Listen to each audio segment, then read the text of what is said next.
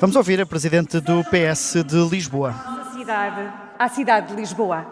Lisboa, onde a governação autárquica do Partido Socialista gravou a marca de políticas progressistas e de uma visão humanista. Lisboa, que revela hoje, na evidente degradação do seu funcionamento, o triste efeito da governação da direita. Lisboa, onde se espalha bem a corteza dos propósitos dessa governação que afirma pretender fazer no país o que diz ter feito na capital: derrotar o socialismo. Permitam-me, a este propósito, duas breves referências. A primeira sobre o trabalho dos governos de António Costa. Tive o privilégio de trabalhar com o Primeiro-Ministro e, mais ainda, de ter servido como Ministra da Saúde o meu país. Foram anos difíceis, dois deles em pandemia, que os portugueses souberam enfrentar e vencer. Ora, a liderança de António Costa ficará como uma marca inconfundível da governação do PS, que os portugueses reconhecem.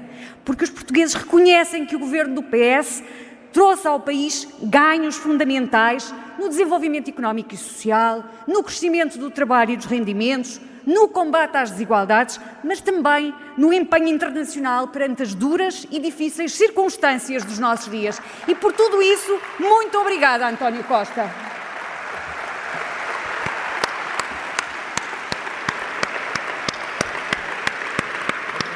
Primeira referência para este trabalho de António Costa, Marta Temido, que integrou um desses governos. É sobre a nova liderança do Partido Socialista.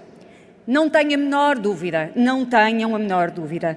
Estamos unidos com o secretário-geral Pedro Nuno Santos na defesa dos princípios do socialismo democrático e todos nós nos bateremos para a sua eleição como primeiro-ministro de Portugal.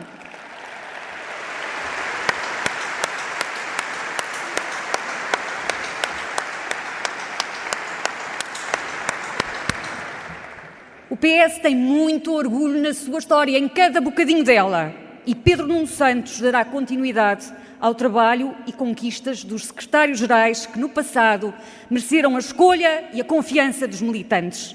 E deixem-me recordar o nome de apenas três desses secretários-gerais que tiveram um destaque excepcional como personalidades que o mundo reconheceu na construção da democracia, da justiça social e da paz no mundo. Mário Soares, Jorge Sampaio e António Guterres. Eles representam o socialismo, o socialismo em que acreditamos.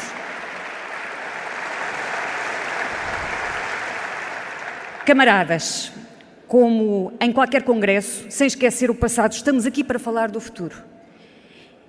E, a meu ver, o futuro traz-nos três combates políticos importantes.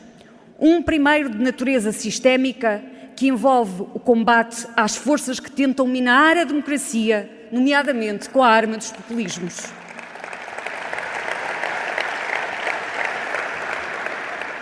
A resposta, a resposta aos que se alimentam de estimular os antagonismos, em ver em cada um dos outros um inimigo, não pode ser o medo ou sequer a condescendência. Só existe uma resposta para aqueles que se opõem à democracia.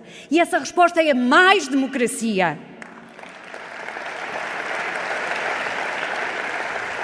E isso reclama uma defesa intransigente das nossas instituições, da melhoria do seu funcionamento e da sua maior responsabilização. O segundo combate que enfrentamos é de natureza estrutural. O combate por políticas públicas que continuem a melhorar as respostas do Estado Social às expectativas crescentes. A relação de confiança entre os cidadãos e o Estado exige ainda maior efetividade dessas respostas. Exige a continuação da resolução de estrangulamentos com que a administração pública se debate, como, por exemplo, a tensão entre a transparência e a eficiência no funcionamento da máquina do Estado, como o constrangimento da captura desse mesmo Estado por algumas entidades de autorregulação. Sabemos, como provamos na nossa governação, que sem afrontar estes problemas, a provisão de serviços públicos será sempre débil. E, finalmente, um combate, o último combate que quero sinalizar, que se faz ao nível da proximidade. O combate por melhores políticas públicas locais. A governação das cidades assume um papel central na resposta à complexidade das questões que enfrentamos. É nelas que se jogam todos os desafios da modernidade, porque as cidades são simultaneamente um catalisador da atividade económica, mas também de maiores constrangimentos no acesso à habitação, à mobilidade sustentável, aos serviços públicos, porque as cidades são espaços de multiculturalidade, mas também de fricção e exclusão. E a história do PS atribui-lhe neste domínio, com muito orgulho, com orgulho de todos, grandes responsabilidades. A menos de dois anos do próximo ciclo autárquico, é urgente afirmar e demonstrar que há espaço para diferentes e melhores políticas e que o Congresso que hoje iniciamos seja também um espaço para essa discussão. Para as pessoas, com a participação das pessoas. Camaradas, estes combates têm mesmo de ser travados, ou melhor, têm de continuar a ser travados.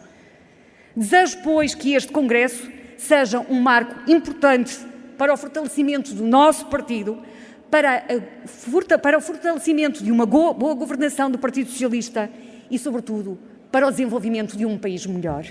Viva o Partido Socialista, viva Portugal!